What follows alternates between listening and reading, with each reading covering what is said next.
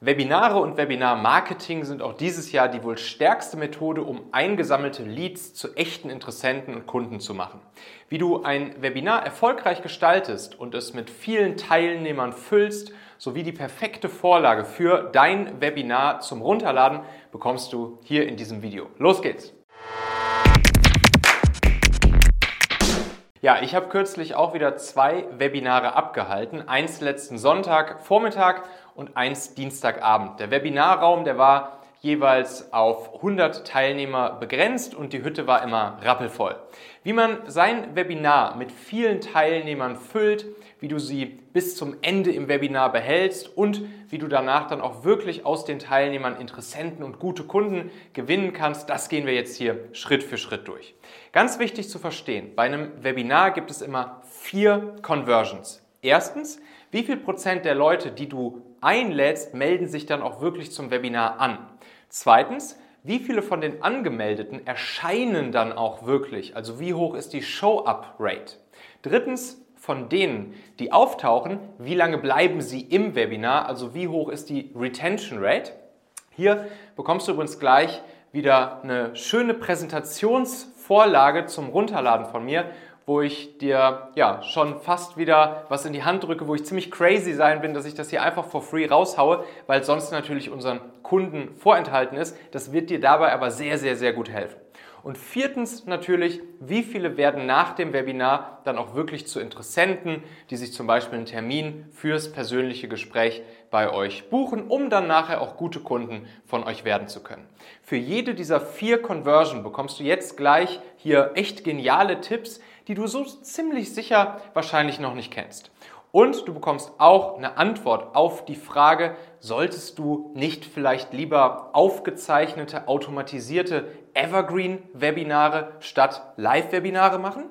Also, Conversion Nummer 1. Wie schaffst du es, dass möglichst viele Menschen aus eurer Leads-Liste, also aus eurer E-Mail-Liste oder eurem CRM, sich dann auch wirklich für dein Webinar anmelden? Übrigens, wie man seine E-Mail-Liste mit Leads füllt, dazu habe ich ja zuletzt eine Folge hier im Kanal veröffentlicht. Verlinken wir dir einfach hier rund um dieses Video und in der Beschreibung. Bei dieser Conversion Nummer 1 empfehle ich dir, ab sieben Tage vor dem Webinar täglich jeweils eine Einladungs-E-Mail zu senden und darin machst du klar, was die Leute im Webinar lernen und mitnehmen werden. Beschreibe den Nutzen des Webinars für die Leute gerne in den fünf Schritten, die du in der Vorlagenpräsentation auch siehst, die du gleich bekommst und dir gleich runterladen kannst. Das geht immer super. Und aus den Mails verlinkst du dann auf eine Landingpage, wo man sich zum Webinar anmelden kann. Bitte eine ganz, ganz cleane Seite. Nur der Call to Action zum Webinar mit einem Formular zum Eintragen, auch ohne Telefonnummer-Eintragung, um die Conversion hier wirklich für euch zu erhöhen. Für unsere Kunden haben wir übrigens fertige Schablonen für die komplette Einladungs-E-Mail-Serie sowie für die Anmelde-Landingpage etc. Sprich mich einfach gerne an, falls das dich interessiert. Dann Conversion Nummer zwei. Wie viele von den Angemeldeten erscheinen auch wirklich zum Webinar? Also wie hoch ist die Show-up-Rate? Zwei Tipps hier. Erstens, sende allen, die sich angemeldet haben, mit der Anmeldebestätigung ein Workbook oder ein Worksheet fürs Webinar. Damit tätigen Sie dann vorab bereits so ein bisschen mentales Investment, wissen, was Sie erwartet und können sich schon etwas auf den Webinarinhalt wirklich vorbereiten. Das wirkt psychologisch sehr stark. Und zweitens, sende die E-Mail bzw. die E-Mail zum Einlass ins Webinar so rund 15 Minuten vor Start des Webinars nicht nur an diejenigen, die sich angemeldet haben, sondern auch einfach nochmal an deinen gesamten E-Mail-Verteiler. Also an alle Kontakte, für die dein Webinar wirklich relevant ist und die dort wertvollen Content mitnehmen können.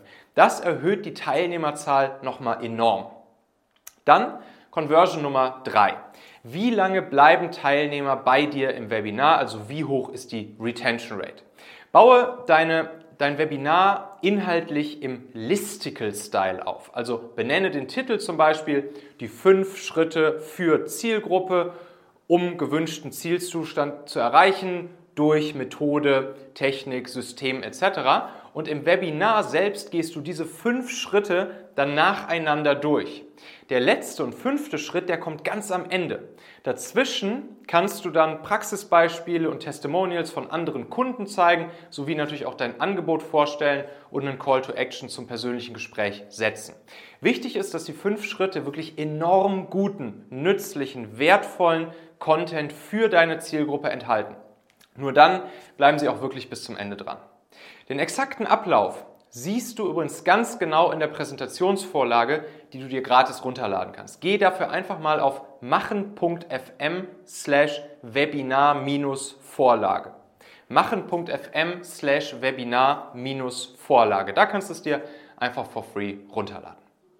Dann Conversion Hack Nummer 4.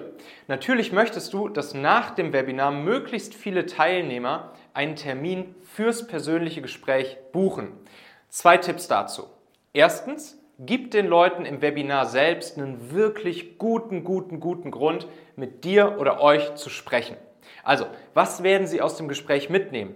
Was, was bringt ihnen das Gespräch, selbst wenn sie danach nicht eure Kunden werden sollten?